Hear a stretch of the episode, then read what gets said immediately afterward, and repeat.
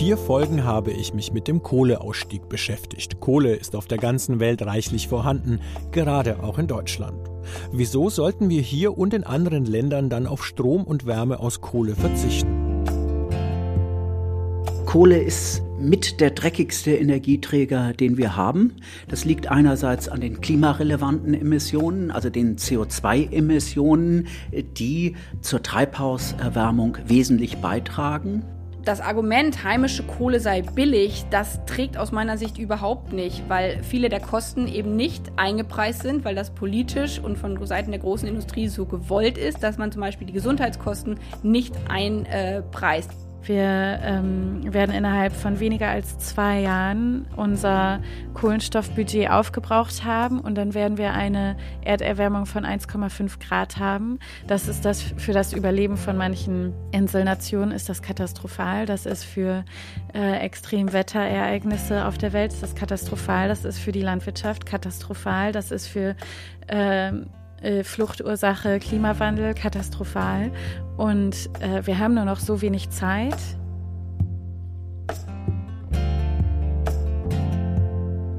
Die Verfeuerung von Kohle hat also problematische Nebenwirkungen. Die Lage scheint ähnlich kompliziert wie bei der Atomkraft. Alle wollen eine sichere und möglichst kostengünstige Energieversorgung und irgendwie bekennen sich auch alle zu Klima- und Umweltschutz. Wie kommt das zusammen? Haben wir überhaupt genug erneuerbare Energie, um Industrie und Haushalte mit Strom aus Sonne und Wind zu versorgen? In Zukunft brauchen wir nämlich noch mehr Strom aus erneuerbaren Quellen, weil der Wärmebereich und der Mobilitätssektor nicht mehr mit Öl, Kohle und Gas, sondern mit sauberem Strom versorgt werden müssen. Darum geht es in den nächsten beiden Folgen.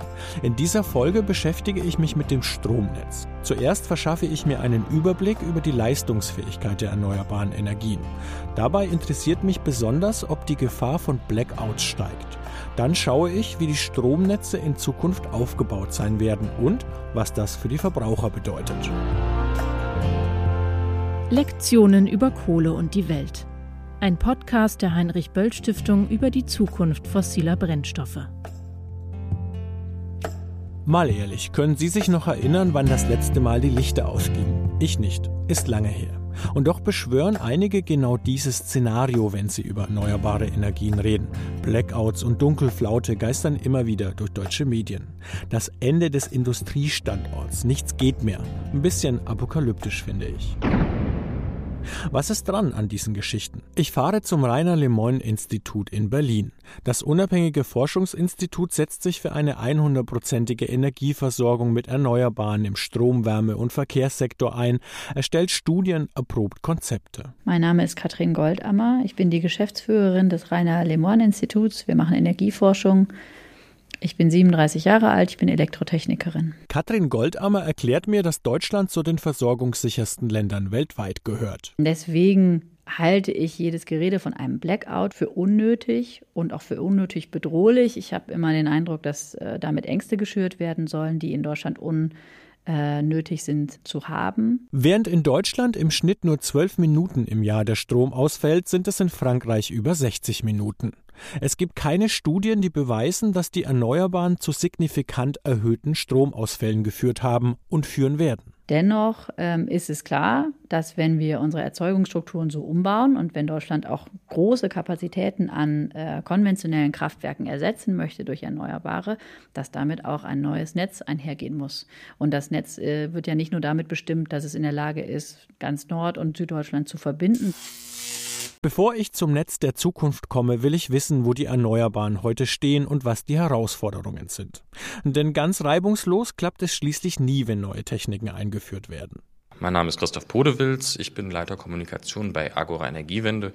Und Agora Energiewende, das ist ein Think Tank, der sich äh, dem Erfolg der Energiewende verschrieben hat. Also wir entwickeln Wege und Handlungsoptionen für den Erfolg der Energiewende Podewils hat den Rechner hochgefahren, vor sich ein interaktives Kurvendiagramm. Das Agorameter ist ein Online-Tool, auf dem jeder nachgucken kann, wie es gerade um das deutsche Stromsystem bestellt ist. Also wie viel Strom verbraucht wird, wie viel Strom erzeugt wird. Sieht ziemlich kompliziert aus, dieses Agorameter. Links im Diagramm lese ich, wie viel Strom erzeugt wurde. Die X-Achse verrät mir, zu welcher Uhrzeit der Strom durch deutsche Leitungen geflossen ist. Solarstrom wird gelb angezeigt, Strom aus Windkraft und Wasserkraft blau, Biomasse in grün. Man sieht, dass also dieses erneuerbaren Energiengebirge äh, ziemlich hohe Spitzen hat, aber auch, und das ist dann die Herausforderung, ziemlich hohe Täler hat es auch. Heißt, die erneuerbaren Energien produzieren zu bestimmten Zeiten extrem viel Energie, zu anderen ist weniger bis nichts los. Klar, nachts scheint keine Sonne und der Wind weht ebenfalls nicht immer und überall. In diesen Fällen springen derzeit die fossilen Kraftwerke ein.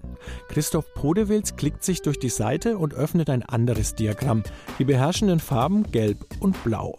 Ich habe mal zwei Wochen im Mai herausgesucht, die äh, ganz interessant sind. Es gibt hier einige Tage, eine Woche vor Pfingsten herum, da haben erneuerbare Energien fast 90 Prozent unseres Strombedarfs gedeckt, zumindest für wenige Stunden mal. Alle erneuerbaren Energieträger zusammengenommen können jetzt schon rund 100 Gigawatt installierte Leistung erzeugen. Das ist gut ein Viertel mehr, als wir in Spitzenzeiten verbrauchen. Ich überlege, dann könnten doch theoretisch alle umweltschädlichen Kraftwerke vom Netz und es gibt immer noch Reserven. Ich suche mir einen anderen Tag beim Agora-Meter aus, den 13. Oktober. Das kann ich hier eingeben.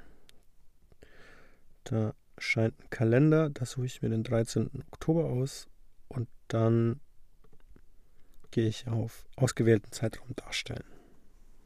So, um die Mittagszeit kann ich jetzt hier ablesen, an einer roten Linie wurden 76 142 Gigawatt Strom verbraucht und die Erneuerbaren haben um 12 Uhr ungefähr 35 Gigawatt bereitgestellt. Jetzt habe ich ja eben schon gesagt, die Erneuerbaren könnten bis zu 109 Gigawatt bereitstellen. So hoch ist zumindest die installierte Leistung. Jetzt ist natürlich die Frage, warum konnten die das Potenzial an diesem Tag nicht voll ausschöpfen? So, dann schauen wir doch mal, wie das Wetter an diesem Tag war. Ein Blick in den Wetterbericht liefert die Gründe. Wenig Wind, wenig Sonne. Deswegen produzierten nur einige erneuerbare Anlagen. Das Stromnetz muss neben diesen Schwankungen mit einer weiteren großen Veränderung umgehen. Das Stromnetz ist heute eher eine Einbahnstraße. Der Strom fließt vom Kraftwerk zum Verbraucher. Der Vorteil gleichzeitig, sie liefern brav gleichmäßig Energie. In ein paar Jahren soll der Strom dezentral produziert werden, im Windpark um die Ecke, auf dem eigenen Solardach, erklärt Katrin Goldammer. Die Energieexpertin ist Geschäftsführerin des Rainer Lemoyne Instituts in Berlin. Auf der Netzseite ist für mich auch noch wichtig zu äh, betrachten, dass wir in der Lage sein müssen, auch kleinere Anlagen äh, ans Netz zu bringen. Ich kann mir die Zukunft mit einem hohen Anteil Erneuerbarer am besten dann vorstellen, wenn man tatsächlich auch alle diese kleinen Flächen nutzt. Das heißt auch, dass äh, die Häuser, die Ortsnetztrafos, die Verteilnetze darauf vorbereitet sein müssen, überall an dezentralen Stellen neue Erzeuger aufzunehmen. Anstatt 100 Großkraftwerke speisen plötzlich tausende Erzeugerinnen ihren Strom ein. Und diese Erzeuger sind gleichzeitig Verbraucher. Es wird also viel, viel komplizierter. Auf nach Berlin-Schöneberg. Dort erproben Forscherinnen das Stromnetz der Zukunft. Und da gehört halt auch diese Steuerung, die intelligente Steuerung dazu.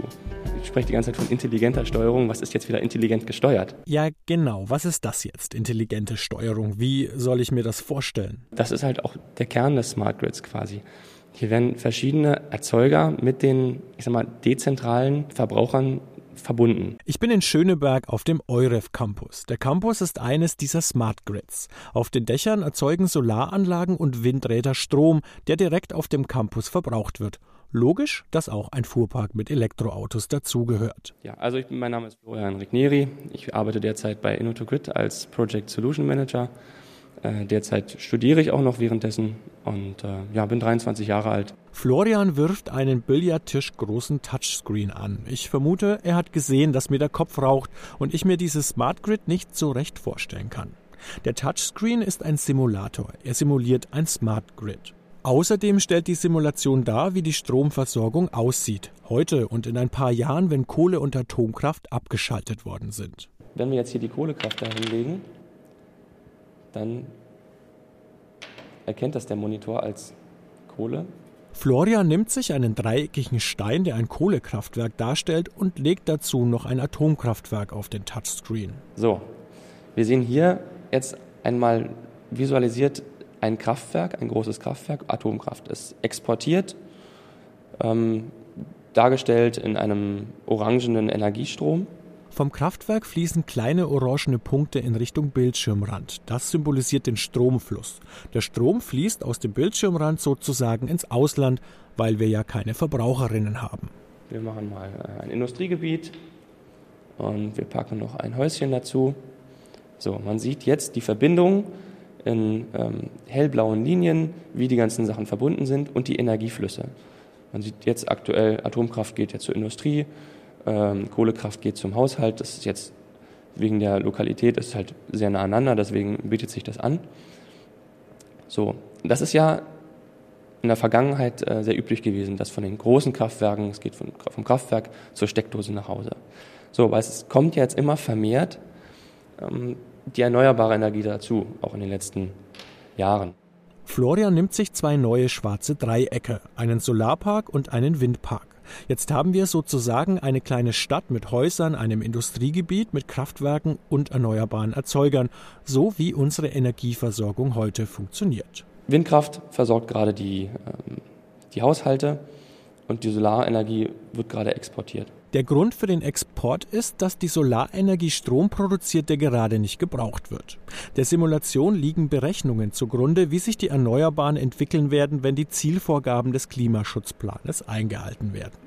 Deswegen kann der Tisch sozusagen in die Zukunft schauen. Wir springen mit einem Druck auf den Bildschirm ins Jahr 2030. Das Atomkraftwerk ist stillgelegt, da aber die Erneuerbaren bis zu diesem Jahr auf über 50 Prozent angewachsen sein sollen, stellen unsere beiden Anlagen genug Strom bereit, sodass Industrie und Haushalte versorgt sind. Jetzt wollen wir dazu einen Smart Grid hinzufügen. Also ein neuer Baustein dazu. Florian nimmt ein Achteck, den Controller und platziert diesen in der Mitte zwischen unserer kleinen Stadt. Und wenn ich den jetzt in die Mitte setze, erscheint ein Kreis, der die ganzen Erzeuger und Verbraucher, in diesem Falle Windkraft, Photovoltaik, ein Industriegebiet und ein äh, normaler Haushalt, sozusagen in eine Zelle packt. Um Erzeugerinnen und Verbraucher bildet sich sofort ein blauer Kreis, das Smart Grid, also das intelligente Stromnetz. Man sieht hier die Energieflüsse von Wind und Sonne, geht alles in diesen Controller, in diese Steuerung rein und von da aus wird es verteilt in die, in die, zu den Verbrauchern. Von außen kommt gar nichts mehr. Die Stromversorgung wird dadurch regional und viel unabhängiger. Die intelligente Steuerung weiß, wann Strom von welchem Verbraucher innerhalb der Zelle benötigt wird und verteilt ihn entsprechend. Machen wir es komplizierter. Und wir bauen mal ein zweites Netz auf. Um das neue Smart Grid erscheint wieder ein runder Kreis. Und ähm, auf diesen äh, Kreisen, auf den Kreislinien, befindet sich noch ein Symbol mit einem Blitz. Ist das so eine, vielleicht so eine Koppelstelle? Also wir nennen das jetzt tatsächlich die Smart Grid Door, also die Tür nach außen. Ähm, das wäre in unserem Fall jetzt der Trafo, da wo, wo sozusagen die Energie ins größere Netz äh, übergeben wird. In Zukunft wird es viele dieser intelligenten Netze geben. Über die Türen kommunizieren die kleinen Netze und tauschen sich aus. So fungiert dann jede Smart Grid als Verbraucherin und als kleines Kraftwerk. Sie können Strom ins größere Netz einspeisen, wenn er an anderer Stelle gebraucht wird. Dadurch können wetterbedingte Engpässe ausgeglichen werden. Okay, soweit. Doch was ist mit dem anderen Fall? Christoph Podewils hat mir vorhin ja die Spitzen gezeigt, den Fall, wenn Sonne und Wind jede Menge Energie erzeugen. Was machen wir mit der Energie, die gerade nicht gebraucht wird, weil das Netz ist voll und wir haben äh, gerade eine, hohe Windlast ähm, und die Offshore-Windenergie äh, drückt nun mal ins Netz jetzt muss das Ganze irgendwo landen im Endeffekt. Und da müssen Speicher her, in welcher Art auch immer. Speichertechnologien sind die nächste große Herausforderung in einem hochflexiblen Stromnetz.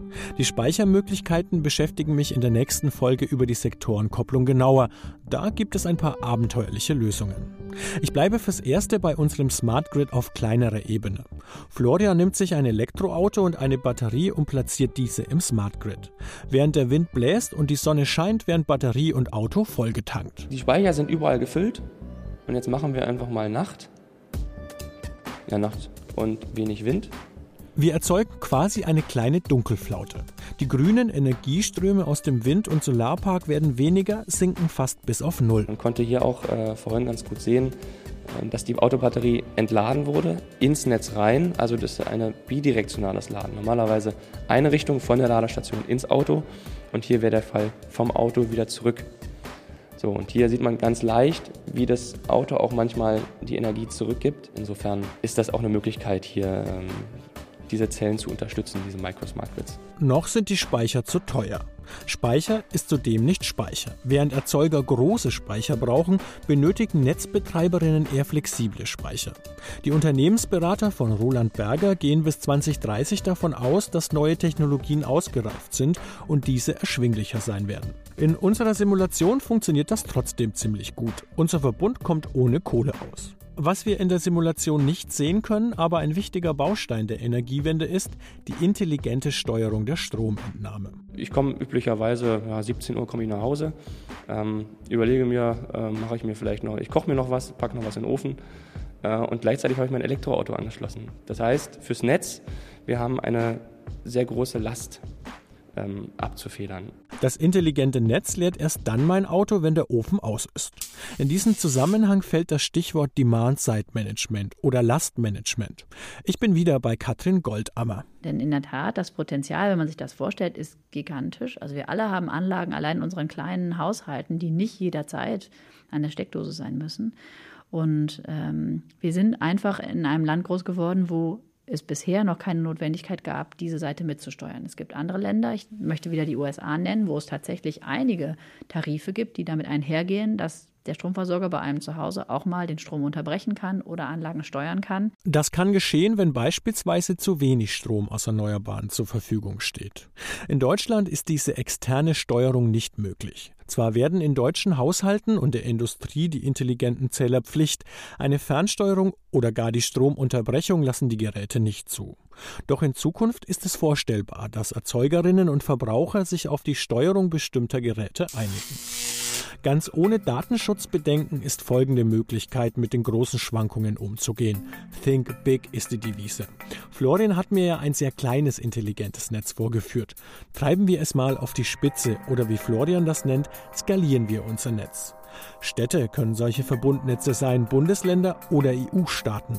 Manche sehen in einer stärkeren Vernetzung der Europäischen Union einen Baustein zum Gelingen der Energiewende auf internationaler Ebene, bestätigt Katrin Goldammer vom Le Monde Institut. Es liegt oft, wenn man sich ein Energiesystem anguckt, der Schlüssel zur Optimierung oder zur Kostenoptimierung in der Größe des Systems. Im Moment ist die Situation noch so, Deutschland ist mit seinen äh, geografischen Nachbarn über Leitungen verbunden, die eine Kapazitätsgrenze haben. Diese Leitungen können nur eine bestimmte Strommenge oder Kapazität übertragen.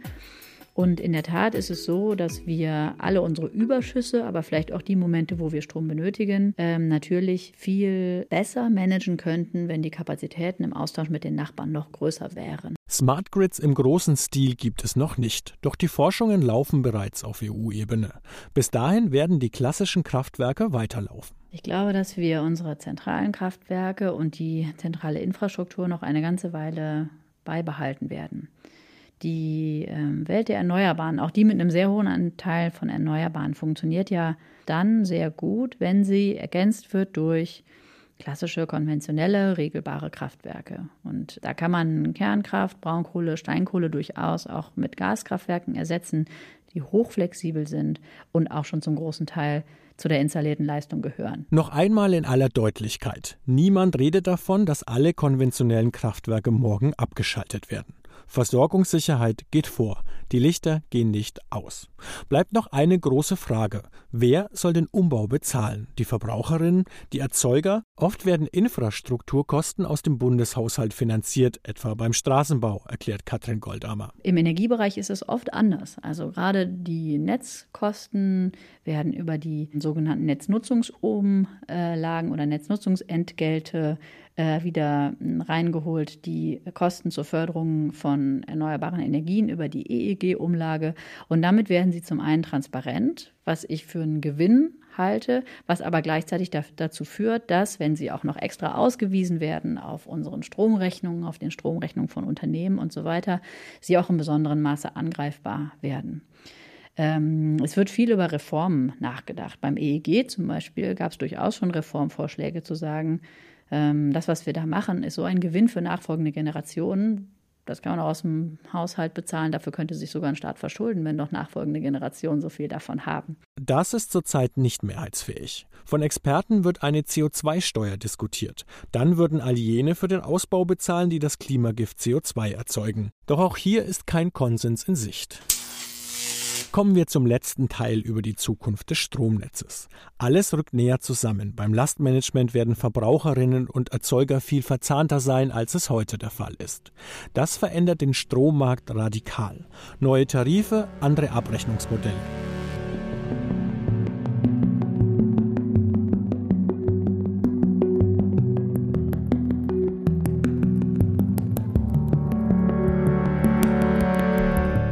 Einige Start-ups arbeiten daran, den Stromhandel zu digitalisieren. Denn eine dezentrale Energieversorgung benötigt einen dezentralen Stromhandel, einen Handel zwischen kleinen Erzeugern und Verbrauchern aus der Region. Eines davon ist Stromdau und Kirsten Hasberg, Mitgründerin. Ich bin Kirsten Hasberg, 33 Jahre alt, Doktorandin an der Aalborg-Universität in Kopenhagen in der ähm, nachhaltigen Energieplanungsgruppe. Ich glaube, so könnte man die Übersetzung ins Deutsche nennen und äh, beschäftige mich mit der Anwendung von Blockchain-Technologie für die Etablierung von dezentralen Strommärkten. Ich treffe Kirsten auf dem Startup Campus Factory in Berlin. Blockchain ist derzeit ja so ein Modewort. Kirsten Hasberg erklärt, weshalb die Blockchain den Stromhandel revolutionieren kann. Wir wollen ja mit einer Überschrift Strom von unserem Nachbarn kaufen können. Das können wir in der heutigen Form nicht. Und man kann quasi sagen, dass äh, die Blockchain-Technologie Intermediäre ersetzt. Das klingt wahnsinnig radikal, das ist es auch. Aber man kann es vielleicht in der Form ein bisschen aufweichen, indem man sagt, okay, vielleicht reicht es völlig aus, wenn ein, ein Intermediär, also der, der den Handel möglich macht, einen sehr kleinen Anteil bekommt an der Transaktion, anstatt wie wir es heute vielleicht von Airbnb oder von äh, Apple äh, kennen, 30 Prozent von der Transaktion. Die Blockchain-Technologie ermöglicht den Handel von Kleinstmengen in Sekundenschnelle, denn die Computer machen das unter sich aus. Wie an der Börse längst Computer Aktien kaufen und verkaufen. Durch den direkten Handel wird ein ganz anderes Problem wie nebenbei gelöst. Auch wenn ich bei einem Ökostromanbieter bin, der Strom, der bei mir ankommt, ist nicht zwingend Ökostrom. Denn mein Anbieter sorgt nur dafür, dass an irgendeiner Ecke so viel Ökostrom eingespeist wird, wie ich verbraucht habe. Kaufe ich den Strom direkt beim Erzeuger, dann weiß ich, dass es sich um echten Ökostrom handelt. Das ist wie beim Gemüse vom Wochenmarkt. Hört sich alles fantastisch an. Keine Konzerne mehr, die uns den Preis diktieren, endlich regional eingekaufter Strom. Blockchain und digitaler Stromhandel klingt für viele noch nach Zukunftsmusik. Machen wir einen Abstecher in die USA. The Brooklyn Microgrid app wants to make investing in solar in your community easy and available to anyone that wants to take an active role in their community's energy future. Now think about this. Does a day ever go by when you don't use electricity? You use electricity every single day. If Brooklyn is where your heart is. New York, Brooklyn. Dort sind im Brooklyn Microgrid etwa 50 Teilnehmerinnen zusammengeschlossen. Manche haben Solaranlagen auf dem Dach, andere beziehen Strom.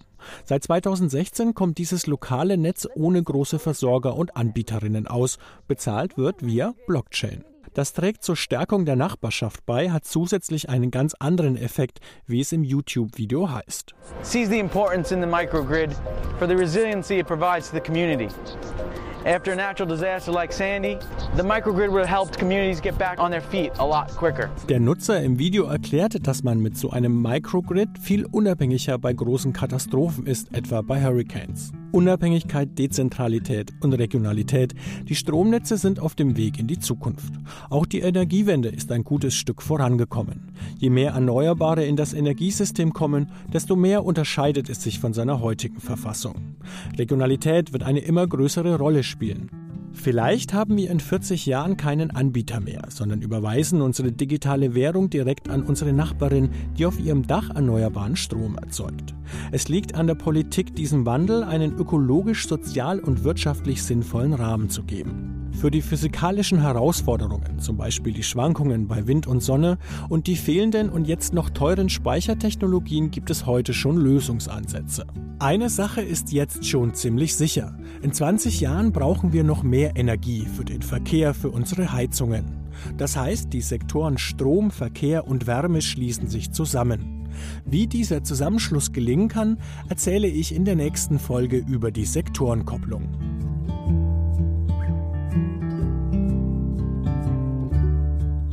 Ein Böll-Spezial von Jan Schilling. Ton und Technik Jan Schilling. Musik Scott Gretton. Broke for Free, Christian Björklund und Candle Gravity. Redaktion Stefanie Groll. Das war der fünfte von sechs Teilen einer Podcast-Reihe über Kohle und die Welt.